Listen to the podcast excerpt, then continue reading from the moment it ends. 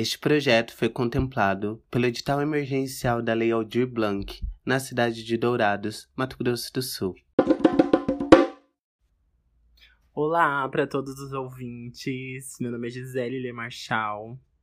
Vulgo Gisele Le Marchal, meu Instagram. E hoje a gente veio aqui falar um pouco sobre não binariedade. Não vai deixar eu me apresentar, não? não vai, não vai. Tô sendo barrada, gente. Olá, tudo bem? Eu sou a Giane, a sua apresentadora favorita. Sim, estou nesse EP. Arroba Fada Paulista no Instagram. E, né, continuando, hoje a gente tá aqui. No quarto episódio, Ah. maravilhoso, falando sobre não binariedade, com convidade perfect, Muito especial. Que é Ana Lu. Se apresente na Lu pros nossos Bem-vinde. ouvintes. Olá, sou Ana Lu, sou não binária, tenho 33 anos, sou multiartista e sou mãe. Amo. E é incrível. Aham. É incrível. Muito obrigada pelo convite. Acho que o prazer é todo nosso, né? A honra é tudo nossa de trazer essa temática, esse tema muito importante e que muitas vezes não é discutido dentro da nossa própria comunidade. E é isso, o nome do nosso próprio episódio. Do Do episódio. próprio Do podcast, podcast, né?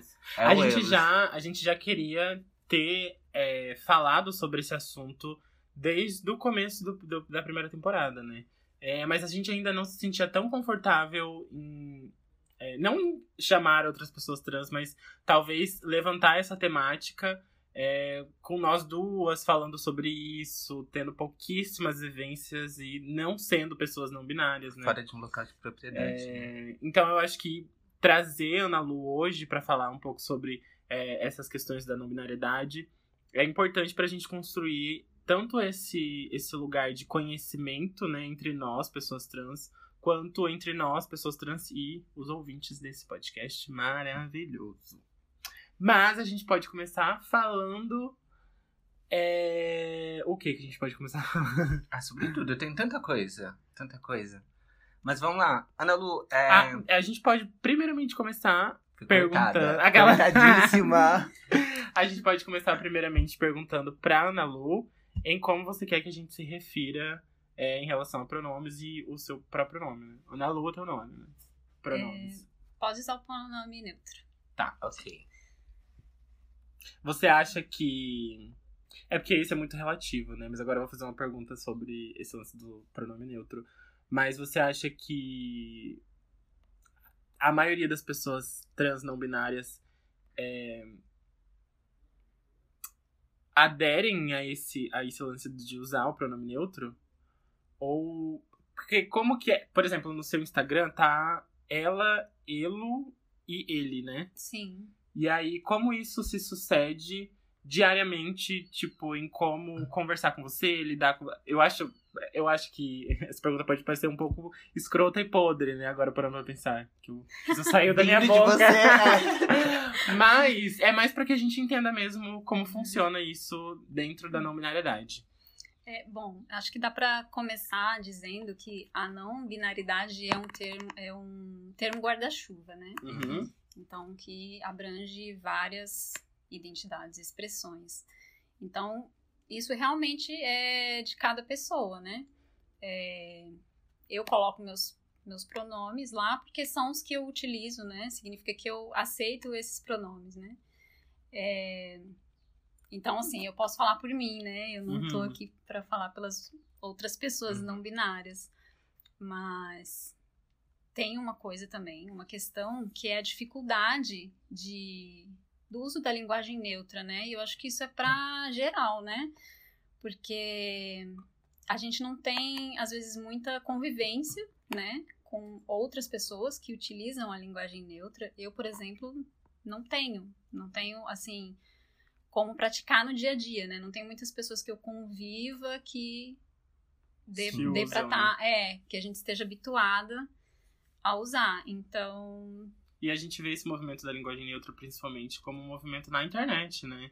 É, sim. E eu vejo muita galera usando, o, é, principalmente a linguagem neutra, pra falar sobre várias coisas, é, como se referir a várias pessoas, É, mas eu sinto também que isso não sai dali.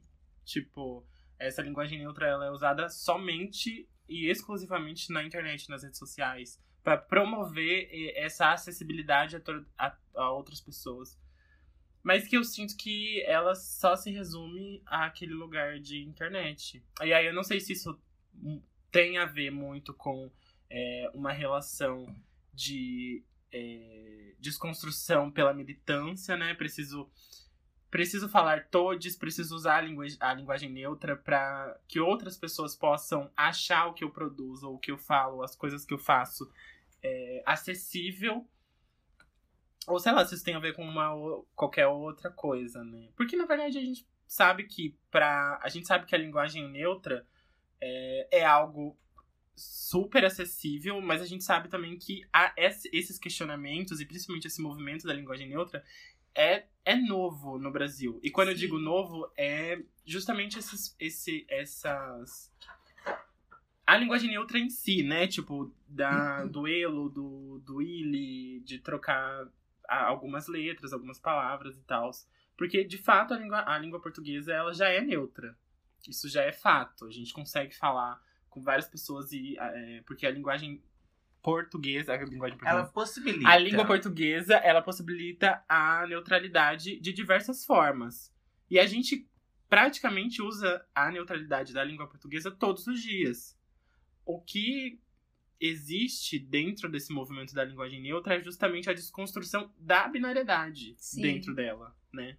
E aí como isso se sucede no dia a dia, porque é isso que eu falei, é muito fácil a gente fazer isso nas redes sociais, mas é muito difícil. Não difícil, mas é esse processo de convivência mesmo, de estar tá sempre é, se atentando, de estar tá sempre se questionando sobre a linguagem neutra. Praticar para se tornar um hábito. Né? Exato. E existe essa dificuldade mesmo, né? Pelo que eu falei, pela falta de, de, de pessoas que para trocar sobre Sim. isso, né? É, em casa mesmo, por exemplo, né? Eu tenho um filho de seis anos e eu tenho aos pouquinhos tentado colocar, mas. Um elo, um é, gile. É, mas é algo que ele já tem, né? Que essa coisa uhum. do, do, binário, né? Menina e menino. Sim. Então, aos pouquinhos eu tô trazendo, mas é um desafio também, né? Não, total, ainda mais sabendo que, é, por exemplo, ele estuda em uma escola, né? Quantos Sim, seis. E aí sofre toda não sofre no sentido de. Tem de outras sofrer. referências. É, né? cria-se é outras referências Sim, dentro. Exatamente. Principalmente dentro da escola, que é um lugar onde a gente, principalmente falou na primeira temporada, que é um lugar ainda de bastante violência para pessoas trans. E aí, naquele lugar, se constrói essa imagem do homem, da mulher, e pra criança é mais reforçado ainda, onde você precisa fazer uma fila do que é uma filhinha do homem, da mulher. Os então isso. Né? Exato. Então isso tudo na cabeça da criança vai se construindo esse lugar de diferença, né? Eu preciso ocupar esse lugar porque eu sou um menino. Eu preciso ocupar esse lugar porque eu sou uma menina. Sim, as referências, né, cis normativas estão em tudo, né? Tipo, uhum. nos desenhos, né? Na, na, Nas roupas, na literatura, cores. em tudo. O que é bizarro, é, né? Eu queria apontar uma coisa, e aí se eu for indelicada, obviamente posso ser cortada. Foi indelicada. Mas eu queria entrar. Eu, na minha cabeça me veio muito uma. Quando você falou dessa questão da sua relação com seu filho. É, me veio algo assim que talvez eu possa estar errada, mas é sobre isso que eu quero saber de você. Sobre a desconstrução da, da questão de mãe. Porque Antes a gente utilizava, por exemplo, muito mãe solteira. E aí entrou muito uma discussão de que, tipo, mãe não é relacionamento, uhum. né? Não é estado não é de relacionamento. Civil. É. Então, mãe solo. E aí, mãe, você, mãe. como uma pessoa não binária, se colocar enquanto mãe, quebrando essa, essa função social de mãe ser mulher. E aí me veio essa questão de, tipo, meu, é isso, porque mãe também não é gênero. Uhum. Mãe não é gênero. Sim, é, inclusive já vi exemplos de, de pessoas que são transmasculinas, né, que são mães. Uhum. Uhum. Né? Então, é, é isso, essa dissociação mesmo de gênero, né.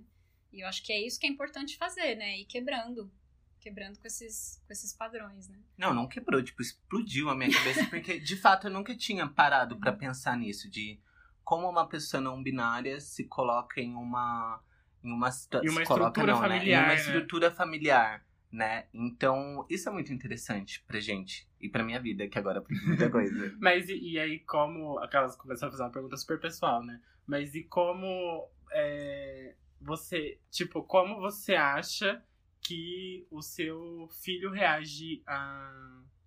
A esse, a esse tema, a esse debate, assim, tipo, se você tem Uhum. esse, esse tipo de conversa em- com ele, por exemplo, em como você se identifica.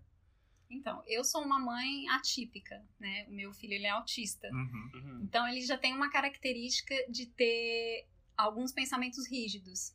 Então tem certas coisas que é muito difícil quebrar, Sim. entendeu? Então se ele já ouviu ali, ah, isso é de menino, isso é de menina, Uhum. às vezes vai um trabalhinho ali pra pra ir desconstruindo.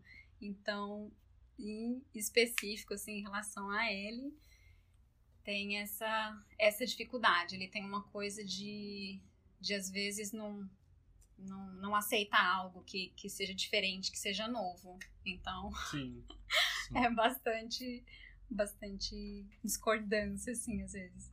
Eu, eu não sei, eu imagino que a criação do seu filho. Posso estar errada por não conhecer, mas eu imagino, pelo menos na minha cabeça, me colocando no lugar de, de uma filha de uma pessoa não binária. Eu imagino a felicidade de ser criada, de poder ser criada, sem esses padrões da binaridade dentro de casa, porque a gente já recebe isso muito dentro, fora, né? Tipo, nas Uhum. escolas, como a gente estava falando. E, e dentro de casa, que é isso, é, é- eu acho que é o primeiro e o mais importante lugar da gente ter e tirar as nossas referências para que a gente possa sermos pessoas nessa sociedade. Tem muita gente que acha que essa função é da escola, que é da educação. E eu, Giane, acho que pode ser de casa, mas óbvio, existem exceções, exceções. E a gente vê porque numa situação dessa, né, você como mãe é, de uma criança atípica e como uma pessoa não binária, a gente entende que a educação, não só no Brasil, mas aqui no Mato Grosso do Sul, principalmente, não está preparada para isso. A gente tem uma impunidade muito grande aqui no, no estado, né, inclusive sobre a utilização dos pronomes neutros, da linguagem neutra, né, se eu não estou enganada. Houve Na até um educação. projeto de. Sim, que foi lei, que foi aprovado. aprovado, que foi aprovado. Então, isso aqui é, é algo importante da gente refletir de como essa pauta também é uma pauta super importante na construção da educação que a gente quer daqui pra frente. Que não é essa educação que é. é eu ia falar impunitora. Imposta. imposta, né? Que, que impõe, que, e, que é impune, né? Acaba sendo impune com essa, com essa questão. Sim, é, eu diria assim, é, só ressaltando que a responsabilidade é, na verdade, é- deveria ser de- da sociedade, né? Do Estado, né? como não todo. é, não é só em casa, assim, só reforçando, fazendo uma observação, né? Uhum. Porque existe também essa questão, né, da maternidade ser como é nesse nesse sistema, né, hétero, cis heteronormativo que cai tudo pra cima da mãe, né? Uhum. Então, não é fácil não. Uhum. Então, assim, ok, não é a responsabilidade não é ali da escola, né? Tampouco é ali de casa da mãe, né? Pelo menos deveria ser de todos, né? Uhum.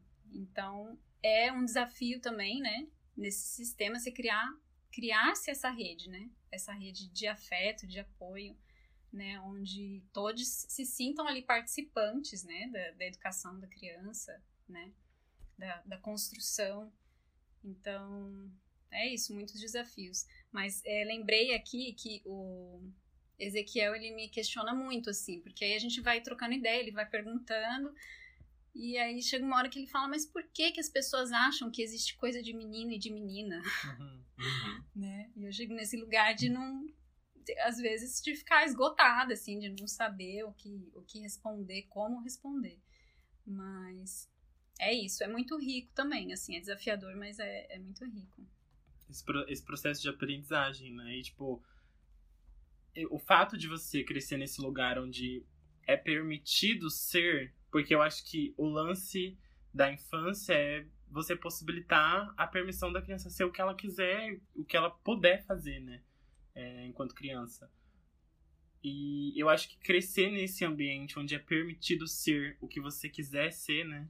É de fato algo maravilhoso, porque Eu, falando sobre esse lance da infância, eu sempre cresci nesse espaço de poder mesmo, no, no sentido de é, se você é um homem, você tem que cumprir com todos os requisitos do que é ser homem. A gente vem falando sobre isso tanto nessa temporada quanto uh, na, na temporada, na primeira temporada. Mas principalmente quando a gente fala no primeiro episódio sobre o não lugar e qual é o lugar que a gente ocupa. Por exemplo, quando quando eu comecei a minha transição, que nem a gente estava conversando antes, eu me via muito nas falas da, da Lina, da Lina Pereira. Já falei isso e sempre vou falar, porque é, é muito. Porque a gente é cadelinha. cadelinha, né? Cadelinha. cadelinha. Mas é, eu me via muito nas falas dela justamente porque ela. Porque existe esse lugar onde ela constrói o desejo dela, não na feminilidade, mas ela constrói um desejo próprio e tira da feminilidade aquilo que de fato é, importa para ela. Entende? E não o que importa pra sociedade. Exatamente. Então, é. No... Nossa, total. Demais, né? Uhum. É, ela entrega o que é. ela é hoje, né? Em relação a essa identidade e referência pra gente. Exato. Tanto é que ela se entende enquanto uma travesti. Ela até fala: eu não sou homem nem mulher, sou uma travesti. E na minha travestilidade, eu consigo buscar a feminilidade imposta pela sociedade. Óbvio que não é algo tipo, estou buscando ser o padrão, né? Mas é, é muito sobre isso. Mas é. O que eu tava falando agora? Eu me perdi completamente. sobre a questão da infância. Sim, e aí eu lembro que dentro de todos esses padrões, né, esses normativos, é, eu lembro que no começo da minha transição, pra, pra além desse lance da infância, agora eu me perdi real, nem lembro mais o que eu ia falar. Mas é Você ia falar interessante. da infância. Não, eu ia falar antes do começo da minha transição. Ah, mas eu posso falar enquanto você vai lembrando. Tá. Porque o que você falou me fez lembrar de algo também que em relação a, a, a buscar essa feminilidade e tal, Sim. né? Quando eu passei a me, né, me reconhecer, me identificar como uma pessoa não binária, eu me senti muito mais confortável para para expressar, né, é, para transitar, transitar entre entre os gêneros assim, né? Uhum. Tipo, me sentir mais confortável Tipo, com um a gênero minha- fluido. Exato, com a minha feminilidade que tenho, sim, Uhum. do que antes, né, reconhecida como uma, né, uma pessoa binária, né, uma mulher, uma Sim. menina. Então, é muito interessante essa liberdade. Era isso. Sim. Não, e, e é, e é esse lance de, de reconhecer, porque, por exemplo, quando eu era muito criança, é, eu sempre me encontrava nesses lugares que eram lugares femininos, né, ditos pela sociedade. E aí, por exemplo, eu via coisas como, ai, a sandália da Sandy, aquele batom de morango, Uhum. Laptop da Xuxa. laptop da Xuxa, ou tipo, pintar a unha com corretivo, que era uma coisa que eu fazia mesmo sendo um, um- uma bichona, né? mesmo, e isso é muito louco, porque eu nunca disse pra ninguém, nunca de fato falei, sou um homem gay, mas era o que, o que as pessoas colocavam em cima dos estigmas criados no meu corpo, Uhum. né? Enfim. Você falou da sua infância, eu falei que era da infância que você ia Sim, falar, né? mas, é- mas agora eu esqueci. Mas a questão é que é, eu sempre me encontrei nesses lugares, sabe? Nesse lugar dito feminino na sociedade. E aí, quando eu comecei minha transição, eu comecei a me questionar sobre esses lugares. Porque o lance de ser uma travesti, eu já falei isso, é, é você ter a possibilidade de. Tanto, tanto enquanto criança, mas hoje eu tenho a possibilidade. Eu tenho a possibilidade se eu quiser pintar a unha, se eu quiser raspar o cabelo. Que passabilidade. Mas, tipo, é, exatamente. Mas eu tenho essa possibilidade. Ser travesti me dá a possibilidade de eu ser o que eu quiser ser. Eu acho que esse é o ponto de, de hoje, me- de, de amar ser uma travesti. Óbvio que não é, não é flores. Fácil. Uhum. Não, não é fácil, não é flores e não é nem um pouco bacana. Mas eu amo ser uma travesti justamente por essas possibilidades. E eu lembro que no começo, retomando a lance da, da Linda Quebrada, é, eu me via nesse lugar, de- de- justamente desse não lugar. Porque quando eu era um homem cis gay, quando eu me reconheci enquanto homem cis gay, é, eu era muito feminina pra ser um homem cis gay. E aí eu falei assim, pronto, então você é uma travesti, vai mudar tudo, né? Uhum. E aí quando eu me entendi uma travesti, eu era muito masculina pra ser uma mulher. E aí eu sempre ocupava esse não. Por isso, Uhum. esse lugar que a Lin mesmo fala sobre esse lance da, de ser uma travesti e buscar a feminilidade que a sociedade é, impõe.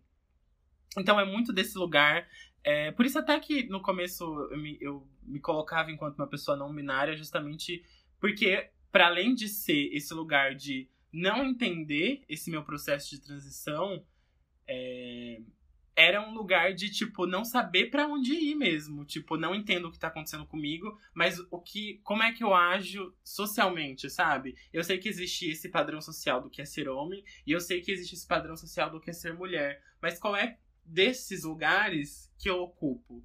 Eu sei que muito da minha transição é, me reconheço enquanto uma pessoa transbinária. Mas eu sei que muito da minha transição tem, tem muita referência do padrão social é, do que é ser uma mulher. E é aos poucos que a gente vai desconstruindo é, esses questionamentos. Hoje, por exemplo, é, uma das questões que mais me pegam, né, é, em relação ao meu corpo, é a questão do, dos pelos, né? Eu tenho muita agonia de ter pelo. E eu sei que, por muito tempo, eu nunca tinha essa agonia, sabe? E aí, depois que eu me entendi uma travesti, isso começou a ser algo muito recorrente, então eu não posso ter pelo na perna. Inclusive, tive foliculite, eu tenho muita alergia de leite, uhum. mas mesmo assim continuo me automutilando para entrar nesse padrão social do que é ser mulher. Então, é todo esse processo de se entender. E aí, quando você se entende, existe mais outras questões para serem trabalhadas. Então. Sim, é contínuo, né? É, vai estar tá sempre num processo. Né? Sim, e é, eu acho que esse é o lance da transição, né? A gente nunca para. Da identidade, no geral, também. Não, né? sim, é. Eu, eu ia pontuar também, tipo, eu venho de, de uma estrutura talvez parecida, mas de uma forma diferente de criação, onde estava ali no ciclo dentro dessa binaridade feminina, então fui criada por três mulheres, é, sempre com uma, abre aspas, liberdade é, de ser ali, ou de estar naquele. É, desenvolver funções, por exemplo, que são ditas femininas pela sociedade. Não que eu concorde. Mas, por exemplo, meus outros primos, isso enquanto ainda não era uma pessoa trans, não lavavam louças porque são homens. E dentro da minha casa, eu tinha isso. Acho que na, na real é isso. Louça é pra todos, né? louça é pra todos. É pra quem suja. Mas é, eu, eu me encontrei no meu processo de de tentar encontrar essa, binar, essa binaridade, não, gente. Essa, essa feminilidade negando a minha masculinidade. Então, tipo, não foi buscando uma, na verdade. Foi negando e rejeitando a outra que me doía, que me feria muito. Fazendo um contraponto. Um tipo... contraponto. Mas eu acho muito interessante o que a Giza falou, porque antes da minha transição também, é, eu me coloquei nesse, nesse lugar de, de pessoa não binária. Uhum. Não como um, um, um, Como eu posso dizer? Não era um. Uma pausa, um, um momento de, de, reflexão. Tipo, não era um, um, purgatório do gênero, né? Era, tipo, só um, realmente alguns questionamentos e coisas que eu ainda não descobri, ainda não tinha encontrado a Jeane. E hoje encontrei. E talvez seja um processo também. Uma porque... fase, na, na fase da transição. Sim, assim, porque... processo da transição, uhum. né? E a gente sabe também que é, ser uma pessoa trans no Brasil não é fácil. Quando eu iniciei o meu processo de transição, eu tinha esse, essa meia noção, sabe? Tipo, cara, não é fácil ser uma pessoa trans. A gente sabe que é a comunidade que mais sofre socialmente. A gente sabe que é, o Brasil é o país que mais mata pessoas trans no mundo inteiro. Então, quando a gente se depara com, é, com essas estatísticas e a gente pensa ser uma pessoa trans faz sentido? E aí a gente começa aos poucos mesmo, tipo. Eu não sei se isso faz sentido, mas na minha cabeça tá fazendo agora. mas de ir colocando, de ir com os pauzinhos mesmo, às vezes colocar aqui, vir aqui, porque é sobre isso, né? É sobre esse lance do processo de se entender. De construção. De construir né? a própria identidade, né? Tipo, hoje eu sou uma pessoa completamente diferente do que eu era há dois anos. Achei que você fala completamente binária.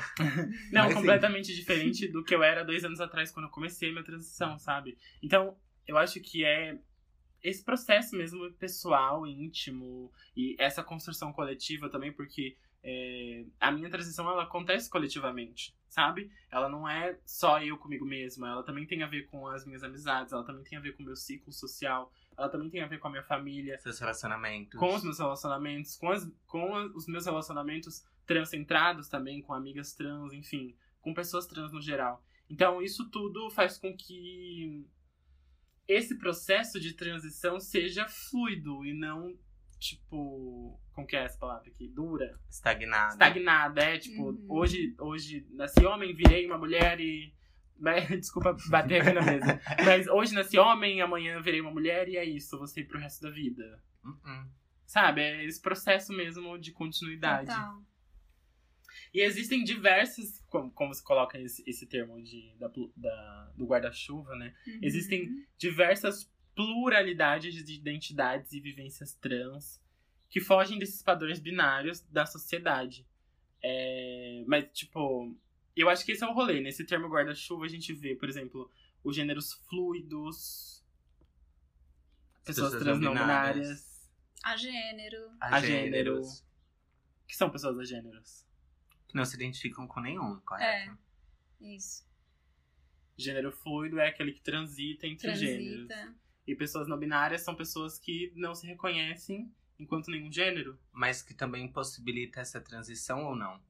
É, na verdade, não binário, como eu falei, serve como esse termo guarda-chuva, né? E aí cada pessoa vai se identificar com alguma dessas ramificações ou não. Ah, Até mesmo porque é subjetivo, né? A Sim. questão do, do processo individual, né? E é isso. Eu antes, antes, né, assim, de, de me, me reconhecer de fato, me entender, é, eu tinha muitos conflitos, né? Porque como- quando eu começava a pensar em algo do tipo, nossa, eu não, mas peraí, eu não sou uma pessoa binária. Eu tinha alguns conflitos porque tinha dias que eu me sentia totalmente, nossa, ali, ok, de acordo conforme com a feminilidade. Uhum. Então, na minha cabeça, na época, né, de como a gente é construído, assim, eu achei que, não, então tá tudo bem. Só que aí amanhã não. Uhum. Então, por isso que é, é muito subjetivo, assim, de cada um, né? E o interesse é muito importante a gente ter a- as referências, né? E a representatividade, Sim. porque é olhando outras pessoas que a gente vê, que a gente se reconhece, né? E vê que, ah, não, então é possível, Sim. né? E Nossa, isso, isso tem a ver comigo, exatamente. É, que nem eu tava contando pra vocês, né? Antes da gente, da gente começar, eu foi quando eu assisti um documentário, né? Que, Uhum. Acho que, Que você chama começou a se questionar, né? é que chama ah Liberdade de Gênero, que na verdade é uma série, uma série documentário, né? E aí cada episódio conta é, a história de uma pessoa. Que foi aí que eu entrei em contato, né, com, com o termo não binário. E, enfim, eram vivências, né? Eram histórias de pessoas, é, tanto trans masculinas como é, travestis, mulheres trans. E tinha essas pessoas, né, que se diziam a gênero, que se diziam não binárias. E fez um, tipo, minha cabeça explodiu assim. Uhum. Eu falei, eu fiquei muitos dias assim, sabe? Chocada, assim, tipo, uau, Uhum. nossa, é isso então. E na época eu tava com um companheiro meu e foi muito engraçado, porque nós assistimos juntos e tal, e ele viu. Ele viu, tipo, ele viu minha reação, ele falou, ele pensou certamente, ele falou, não, ela é uma pessoa trans. Porque eu ficava assim, eu fiquei muito emocionada mesmo. Então é sobre isso também, a gente precisa ter essa, essa representatividade no sentido de, de referência mesmo, né? Precisa estar em contato com essas pessoas. Com essa informação, né? Consumindo e buscando. Exatamente. Uhum. É muito importante, assim, faz, pra mim, fez a diferença, né? E aí, nesse processo, eu fiquei ainda muito tempo, assim, tipo, não querendo olhar pra isso. Passei essa Sim. fase, esse período, ele Que é esse existe. primeiro momento que é o mais Esse terrível, primeiro né? momento que eu falei, ok, mas não sei se eu preciso olhar pra isso agora. Não, e o pior é que você uma hora- coloca vários pontos contra, né? Tipo, Exato. quero muito, me entendo Uhum. dessa forma, eu sei que é isso. Tipo, essa. pri- Principalmente quando a gente entra em contato com, com a transgeneridade, a gente sabe que é aquilo que vai acontecer. Só que a gente fica negando e colocando vários contras. Então, tipo, eu lembro que no começo da minha transição. Tentando se convencer de, de que, não era será aquilo. que é isso? E aí ro- rola um bafo do tipo Será assim. que eu não tô viajando? Ai, mas a minha família não vai gostar, eles não vão me aceitar, mas o que os meus amigos vão pensar? Primeiro rola esse lance de, tipo assim, você negar você mesmo, né? Tipo, Sim. não, não é isso, não é dessa forma que eu tenho que pensar. E aí Vai depois rola esse bafo aham, Deixa, deixa passar o tempo, quem sabe? de família e. Ai. É, Eu confesso que no começo da minha transição, essa era uma das coisas que mais me incomodavam, que era o lance da família, como a minha família reagiria. Que quando eu falei, ai mãe, sou um, uma bichona, um gay, ela já falou, ah, já sabia. Até perguntei, Uhum. por que, que não me contou? Podia ter dado um help ali, minha vida seria mais fácil. Mas não falou nada, né? Uhum. E seguiu. E aí, quando eu cheguei pra falar que eu era uma pessoa trans, ela já foi um baque do tipo. Porra, mas aí também não, né? Já deixei gay, que que é isso? Vai querer colocar saia? Que Se palhaçada é? É, pôr cabelo. Mas foi esse choque mesmo. E aí depois ela começou. Por isso que a gente fala sobre esse lance das referências. Mas ela começou a buscar as referências de pessoas trans que ela conhecia. Então ela falava assim: olha, é, mas tudo bem. Ela falou que foi um choque, mas que no começo era difícil, que é esse processo de adaptação. Porque é isso mesmo, né? A gente, a gente acha que a transição é só nossa, mas ela é dos nossos familiares, dos nossos Também. amigos, como a gente tinha falado. É, e aí ela começou a construir essa rede de referências de pessoas trans que ela conhecia. Ela falou, olha, mas ó, você não vê a Jo, que é uma gata que morava na esquina de casa, né? Ela trabalha, não sei o que, babá. Não se envolve com porcaria. não se envolve com drogas. Temendo assim, uma possível prostituição ali. É, né? Porque assim- é, é aquela estigmatização, Não, né? total. A gente vai falar um pouquinho no próximo episódio. Mas a gente acaba muitas vezes sendo resumida a referências que são é, a- as trabalhadoras do sexo. E tá, pra mim tá tudo bem. É, eu só ia pontuar uma coisa bem interessante em relação a essa, a essa questão de. Oh, meu Deus, da informação e das referências. O que, que eu ia dizer? É, isso da sua mãe é muito importante, de ela buscar referências em outras pessoas e tentar trazer isso para uma situação familiar que era de vocês. Sim. Por quê? Pra gente é muito difícil fazer esse papel, lidar com essas questões e ser responsável por educar ou por ensinar ou Exatamente. dar informação não só para os nossos Uhum. pais, mas como para vocês, que a gente ama, claro. Hum. Mas óbvio que a gente sempre entra na questão de que o ser humano tem autonomia muitas vezes de procurar muita porcaria. A gente é procurado aí em, muitas vezes em sites de pornografia, mas você não dá um Google para saber, né, sobre dados e estatísticas de pessoas trans. Ou como respeitar Ou o como pronome. respeitar, coisas básicas. E aí eu entro na questão da não binaridade, que é ainda algo muito menos discutido e trazido assim é, para dentro dessa questão da informação. Então, poxa, a gente já tem muita dificuldade de fazer com que a cisgeneridade discuta a transfobia no geral, porque é um problema e uma responsabilidade deles, Sim. entendeu? Assim como o racismo Com é um certeza. problema e uma responsabilidade das pessoas brancas e não de nós negros. E aí eu entro nessa questão da informação e eu queria saber um pouquinho sobre, sobre você, é, de como é a gente se incomoda muitas vezes de ter que estar ensinando. Acho que aqui é uma, uma situação diferente que a gente está trazendo você para conversar e buscando justamente essa informação que muitas vezes a gente não consegue na internet por falta de discussão. É isso que eu quis dizer. Você nos apresentou um documentário, acho muito massa. Mas eu, Giane, me, me baseando assim, mas eu não, não, não tenho muito acesso, ou não vejo, pelo menos nas minhas redes sociais, no- nos meus ciclos, essa discussão da não binaridade. Na verdade, vejo, né, obviamente, mas não na, mesma frequência de que eu discuto isso enquanto uma pessoa trans, ou que eu discuto isso enquanto, Enquanto uma pessoa. transbinárias, É, né? enquanto uma pessoa transbinária ou enquanto uma pessoa negra, entende? Não sei se deu pra entender a minha pergunta, mas é isso. Acho que sim. Não, isso que você está trazendo é muito importante, porque é questão da da autonomia, da autorresponsabilidade, que é isso, gente. A pauta tá aí, tá todo mundo vendo que tá sendo dito, né? De uma forma ou de outra, em algum lugar Bom ou ou outro. ruim, infelizmente. Exatamente. Então é buscar informação, sabe? É buscar informação. É, principalmente a cisgeneridade, né? Óbvio, né? Que tem aí a, a responsabilidade, né? Como você falou, né? Não é nossa. Mas nós também, né? Então vamos, vamos é, se alimentar mais de conteúdos de pessoas transmasculinas, que né, também não é muito discutido. Uhum. né? Sim, Quando se certeza. fala de pauta trans, né, a gente já associa travestis, mulheres trans, né, e as é, vivências transmasculinas. Né? É que a gente tava comentando que antes todo mundo era travestis, né? Entre Ah, aspas, sim. lembra? Acho que se Sim. resumia apenas isso e não tinha essa pluralidade como a gente tem hoje. Mas mesmo com essa pluralidade, ainda tem muito desafio. Não, Sim. total. Sim, porque aí muitas identidades são, assim, é, são apagadas mesmo, né? São is- Invisibilizadas, né? nas pautas, e é isso, é o caso da não binaridade, né? E de identidades transmasculinas.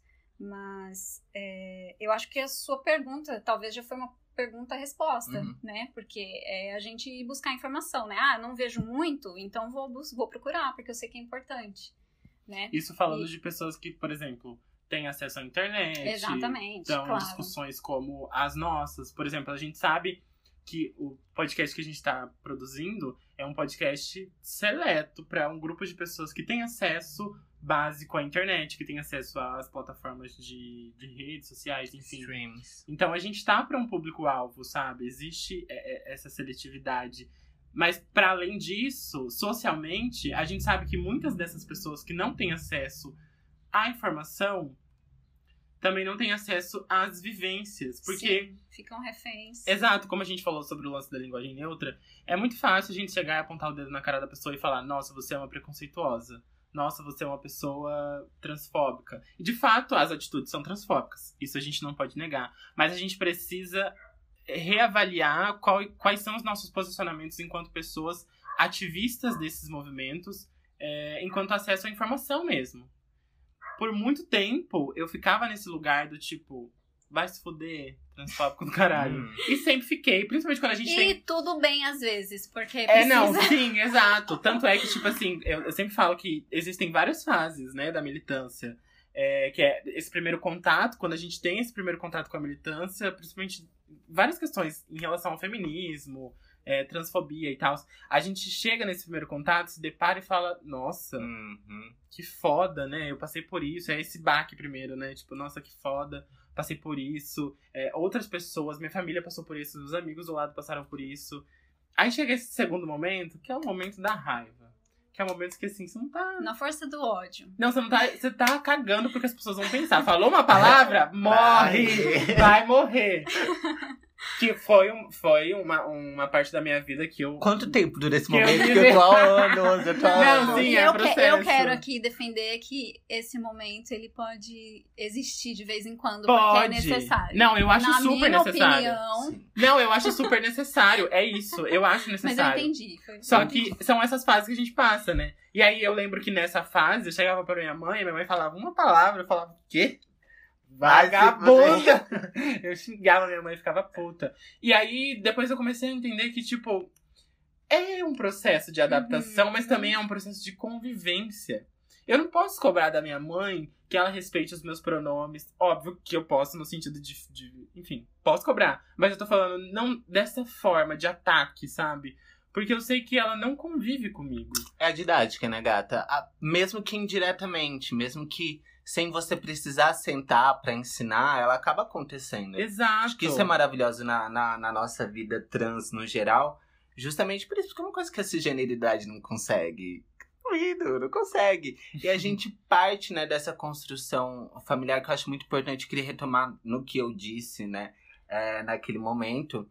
E eu, eu acredito, Eugênio, que dentro de casa, esse, processo nosso individual, enquanto pessoas que às vezes não nos encontramos ali em outros espaços, não, não nos enxergamos, é, seja mais fácil a gente fazer essa mudança, é, como a, a mãe da Gisele buscava referências em outras pessoas, óbvio, com muito cuidado, ou como com naturalidade a gente acaba fazendo com que exista uma aceitação do que na escola que tem que partir de algo que, apesar de individual, já vim de movimento estudantil, já fiz muita coisa sozinha, mas tudo que a gente conseguia alcançar, infelizmente, era na coletividade, ou felizmente Sim. também, porque é muito bom de envolver Uhum. outras pessoas. Uhum. E aí, por isso que eu vejo esse espaço do lar, porque assim, eu, tô super encantada.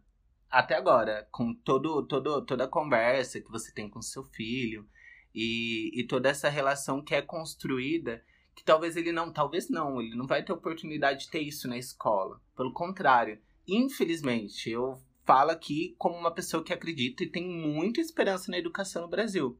Mas, durante essas gestões que a gente tem, politicamente falando, é, que ataca os nossos direitos, né, e ataca diretamente nossos corpos, é, acaba que a escola, a educação e a sociedade no geral, porque eu acho que eu acho que são etapas, né, pra gente formar a nossa identidade social e a importância da gente se colocar dentro das nossas casas, mesmo que sem diálogo nenhum, mas fazer com que as outras pessoas compreendam o que somos ou o que passamos, mas se sim, se tiver necessidade, tiver espaço para o diálogo, de fazer o uso da didática que nós temos para fazer essa mudança na nossa casa, assim. Que é, a, acaba sendo o lugar onde somos expulsas. Claro, somos expulsas da, da escola também, muitas vezes. Mas o lar acaba sendo nossa. Na, Nosso refúgio. é, no- né? eu vou usar com exceções, porque tem lares que não são dessa forma. Mas é o primeiro espaço de afeto que a gente constrói. O lar é a nossa primeira geografia. E, óbvio, que nem eu disse, tem espaços de exceções Com que não são dessa forma. Ainda Na verdade, eu acredito que nós somos a exceção, né? Uhum. Assim, pelo menos enquanto pessoas trans, porque eu acho que a grande maioria das pessoas trans não são aceitas Não, pela não. família, né? Mas é Não, isso, sim. pode continuar. É, não, é, eu, eu quis dizer de uma forma geral. né, Aquelas não tem gênero, é humano, brincadeira. Mas de uma forma de, tipo, todos acabam tendo essa. Esse primeiro lugar de, de afeto. As exceções que eu disse é que, infelizmente, a gente ainda tem muita gente que não nasce em espaços é, al- ali na infância, antes de todo esse nosso questionamento que a gente tem, antes de toda essa batalha, antes de nós nos tornarmos exceção, na maioria das vezes, quando a gente nasce, somos amadas, somos acolhidas, somos acolhidos, enfim. Sim. Era isso que eu ia falar, na real. E Aquele momento mais vácuo. Mas eu ia falar alguma coisa que se falou, mas eu esqueci agora. Você falou tantas coisas agora. Não, porque eu falo de mais... Mentira, eu tô mais quieta nessa temporada, eu tô mais reclusa. Tô muito Ah, mais tá reclusa. bosta. Mas eu, eu acho legal também, só pra voltar aqui, já que desse assunto, brincadeira. Na, na questão da fase, dessa raiva e tal.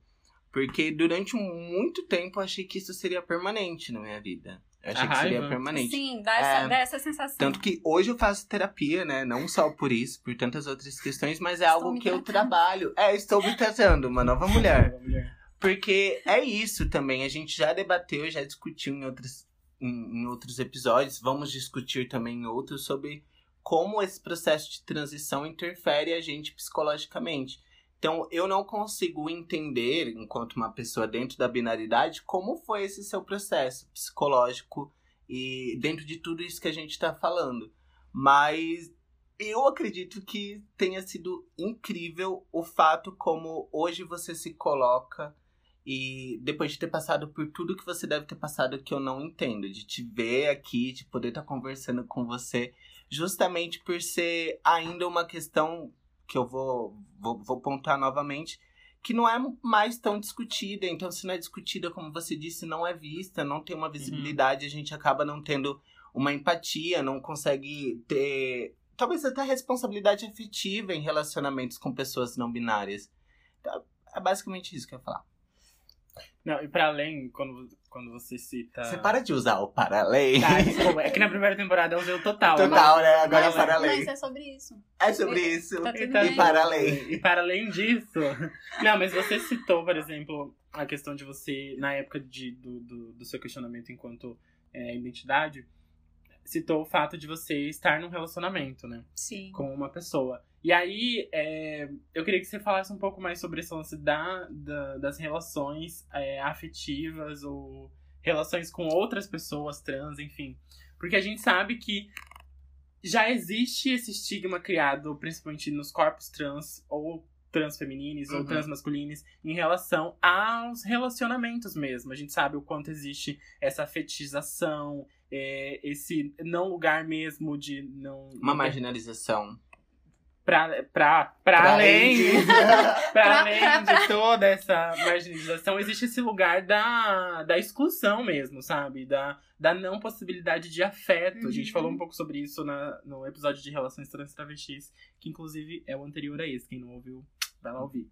Mas existe esse lugar mesmo. E aí, quando a gente fala sobre a não binariedade, quando a gente sai desse lugar da não discussão, da, da, da não visibilidade, é, a gente vê que corpos trans não binários ainda são mais excluídos ainda. Porque a gente ainda vê é, esses corpos ocupando esse lugar é, de uma confusão de gênero, né? Se é que eu posso usar esse termo. Mas como você enxerga esse lance das relações? Enquanto Então, uma pessoa trans não binária. É, No geral, né? Não precisa nem ser pessoal, mas se quiser, É, não, na No- real no eu, eu vou falar pessoal porque eu posso falar por mim, Uhum. enfim. Ah, fala por todos. Ah, por favor. É tudo igual. Não, mas assim, é, por exemplo, no meu processo, nessa época que eu citei, né, que eu tava com um companheiro, Uhum. na real eu tava com um grande conflito já com a. em relação à estrutura monogâmica. Então, que pra mim é uma. Ah, que tem toda... Tem que acabar. Tem. Também é uma. Tem- que já é um outro questionamento, né? Bote a monogamia. Então, assim, pra mim já é uma. Pra mim não, né? Tipo, é uma estrutura de opressão também. Então tá tudo relacionado, né? Uhum. É, Então, na real, foi junto com esse processo, né? E. Então, assim, quando eu falei, né, ah, deixei, deixei para depois, foi por muitos outros processos que eu tava vivendo, que foi esse da em relação à monogamia, mas assim, a, né, o parceiro que eu ta, parceiro que eu tava na época era é super meu amigo, né, Uhum. até hoje e muito compreensivo e tal. Então, foi tranquilo nesse sentido, assim, né? De, de me acolher, de entender tudo, todo esse processo.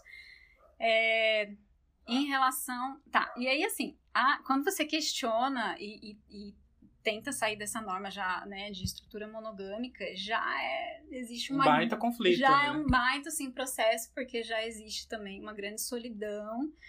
Porque é isso, com a referência de todo mundo ali é pautada, é baseada no amor romântico Uhum. e tal. E cada, que é com o- quem que eu ah. vou me relacionar? Tipo, Que é o então, bom, que é o certo. Brincadeira, né? Tô falando de mim, tá? Aham. E- então, assim, na verdade já teve esse processo, né? De, de bem solitário, bem solitário, né? Demais. Que eu já, já pensei, não tem como. Tipo assim, não tem como eu me relacionar com uma pessoa que queira uma exclusividade.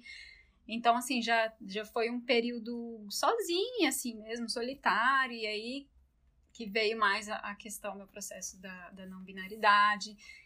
Preguiça de pessoas cis, assim. É, Uhum. porque, assim, é, na real, essa, a questão da, da sexualidade, tive umas fases também.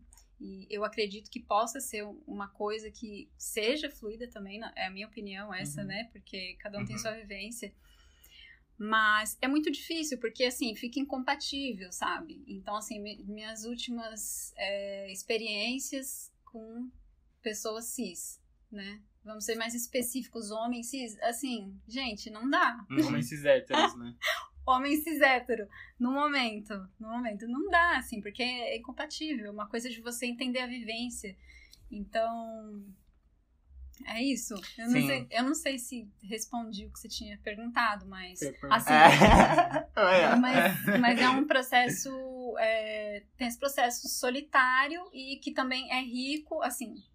Tem o lado, né, de ser solitário e rico no sentido de você valorizar mais é, os outros afetos, né, os Uhum. outros tipos de afetos, os amigos, né. Então, valorizar mais as relações de amizade, porque nessa desconstrução, assim, da, é, das referências é, de estrutura monogâmica, também você percebe que é uma hipervalorização do casal, da entidade Uhum. casal, né? Então, aquela coisa E que... do casal homem-mulher. né? Exata, não, total, ainda é isso, né? Então, você já cresce com essa referência e já tá internalizado, né? Tipo, não, pre- preciso, né? Parece que tem algo, algo lá, não, preciso de alguém. Então, já é esse processo. E aí, com a questão de ser trans e tal, ainda tem mais e esse ainda rolê. ser não binário, Ah. né? Exatamente. E é isso. Porque eu, é, eu vejo também que isso é, te tira desse lugar é, de ocupar.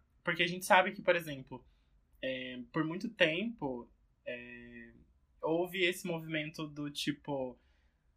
Ai, sou uma mulher trans, porque a gente sabe que esse termo trans, uma pessoa trans, ela, ele é um termo higienizado, criado pela, pela academia para é, não se refer... para se referir a nós, mas para tirar a, a palavra travesti, que é uma palavra completamente marginalizada. E hoje a gente, enfim, Ressignificou. Exato. ressignifica essa palavra é, enquanto uma, uma construção. Mas. Por que eu tô falando isso? Esqueci agora que eu ia falar, que ódio. Bem feito, gente, ela cortou duas a vezes. Covid- A Covid acabou com o meu, com o meu cérebro.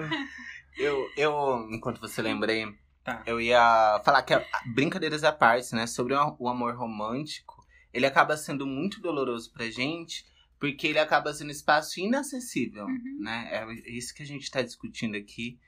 E isso vai machucando ainda mais, porque quando a gente entra nesse processo, tudo muda. A forma como a gente vai se relacionar enquanto é, eu, Jeane, enquanto uma travesti hoje, e eu antes de todo esse processo, obviamente muda.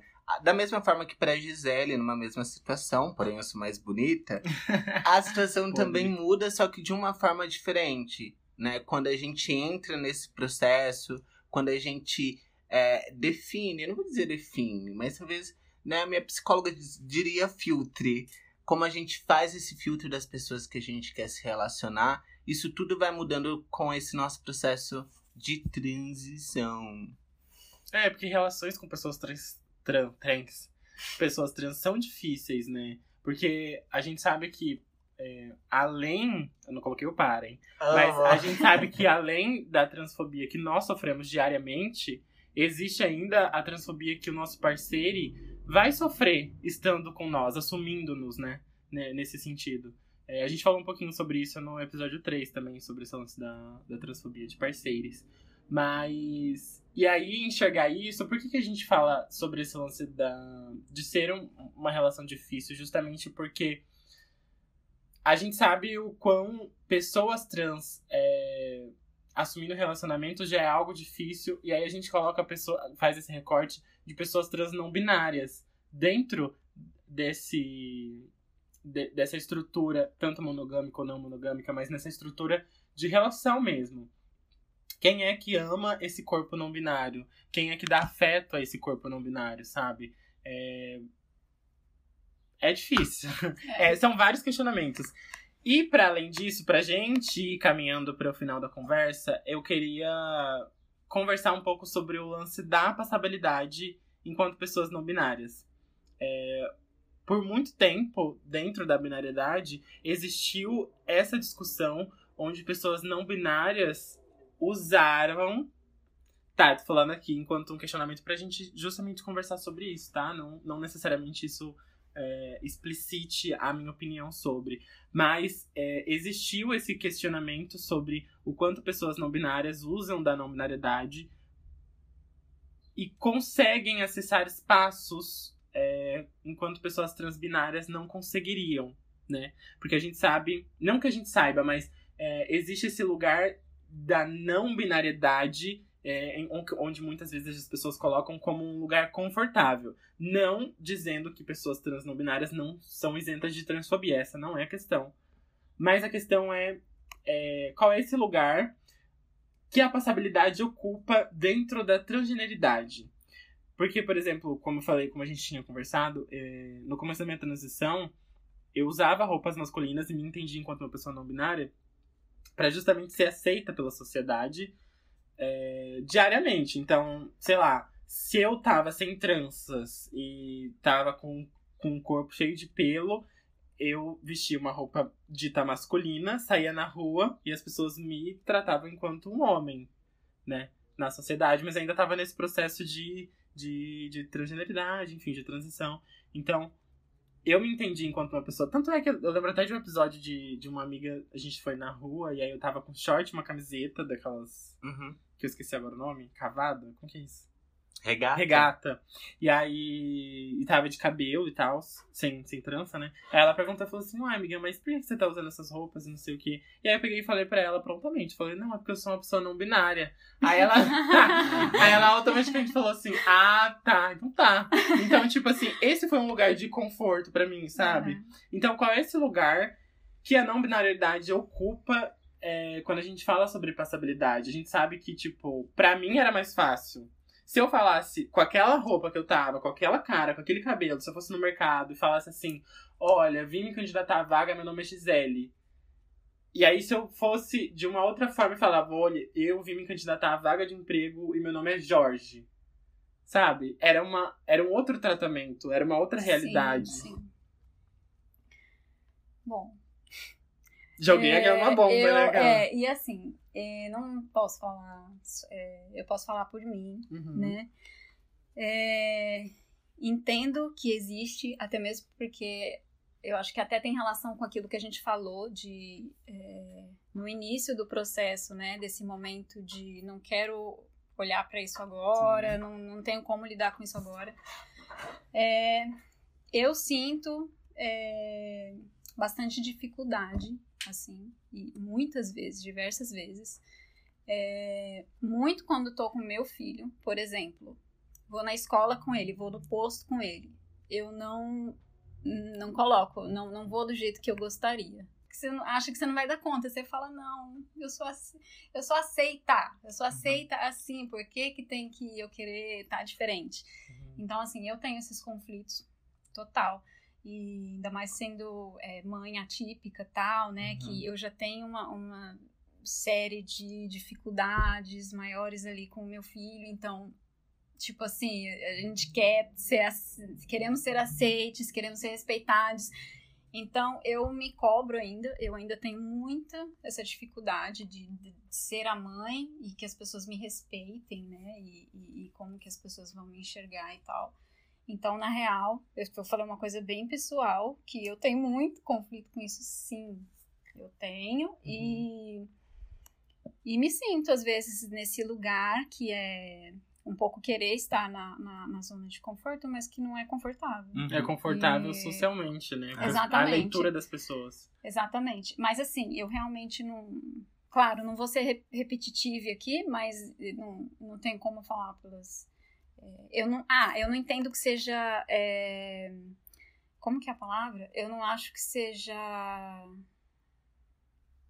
Não, não, não, é digno, é assim. Que se, ah, Justo é justo ser um julgamento, sabe? Ser um julgamento uhum. no sentido de. Acho que fica ali muito uma disputa de, ai, não, mas pessoas não binárias podem ter possibilidade, né? Que nem você falou, parece uhum. que é uma coisa fácil. Gente, não é. Uhum. Ainda mais assim, quem fala que as pessoas que, que pensam, assim, que acha, ai, nossa, é, ai, é fase, ai, que invenção de moda, não sei o que, não binário. E se fosse? Você não ia respeitar, uhum. sabe? Uhum. Não importa, entendeu? Foda-se o que é, sabe? A, a, tá, tá te des, desrespeitando, tá ferindo a sua, a sua existência, então respeite. Então... Porque senão vai ferir a sua, né? Como eu vi que às vezes Exato. acaba sendo um lugar que machuca.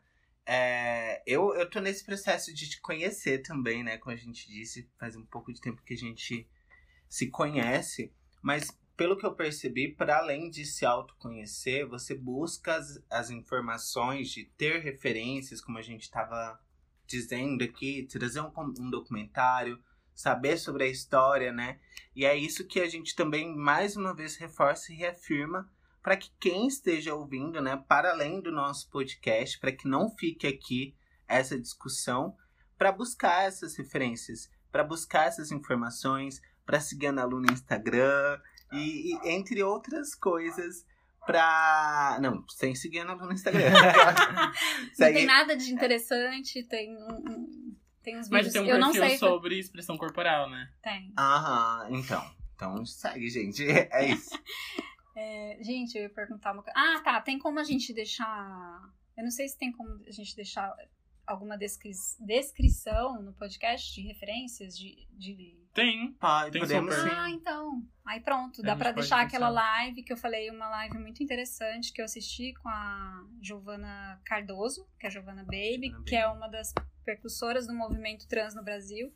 Então, onde fala, né, ela fez a live com Júpiter, né, que é, é transmasculino, então é interessante porque fala de transmasculinidade, de não binaridade no início lá do, né, do movimento das da travestis, história, né? da história das travestis no Brasil. E aí é super importante também a gente ter essa referência, esse conhecimento, né, da, da história, da trajetória, das trajetórias. Sim, para além de buscar informação na gente, mas informação é, mas informação que a gente passa também é muito importante. Então continuem nos ouvindo e nos é acompanhando. É muito importante acompanhar, ouvir, consumir de pessoas uhum. trans, né? Principalmente pessoas trans não binárias, Exato. pessoas trans masculinas. Enfim, isso vale para mim, inclusive, né? Isso vale para todos uhum. nós, né?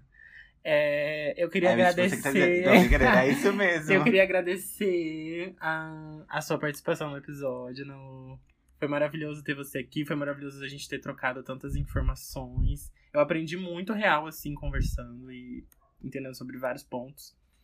É... E é isso. Muito obrigado. Agradeço também. Obrigada. É isso. E a gente vai ficando por aqui. Esse Sim. é o quarto episódio, mas ainda vem mais muitos episódios pela frente. Então, muita coisa boa. Continue nos acompanhando no, nas redes sociais, arroba Podcast, é nosso Instagram. E é isso. Gente, muito obrigada, Ana Lu. Obrigada de novo. Muito carinho por ti, muita admiração também. É... E até o próximo episódio, pessoal. Até, gente. Até, beijo. beijo.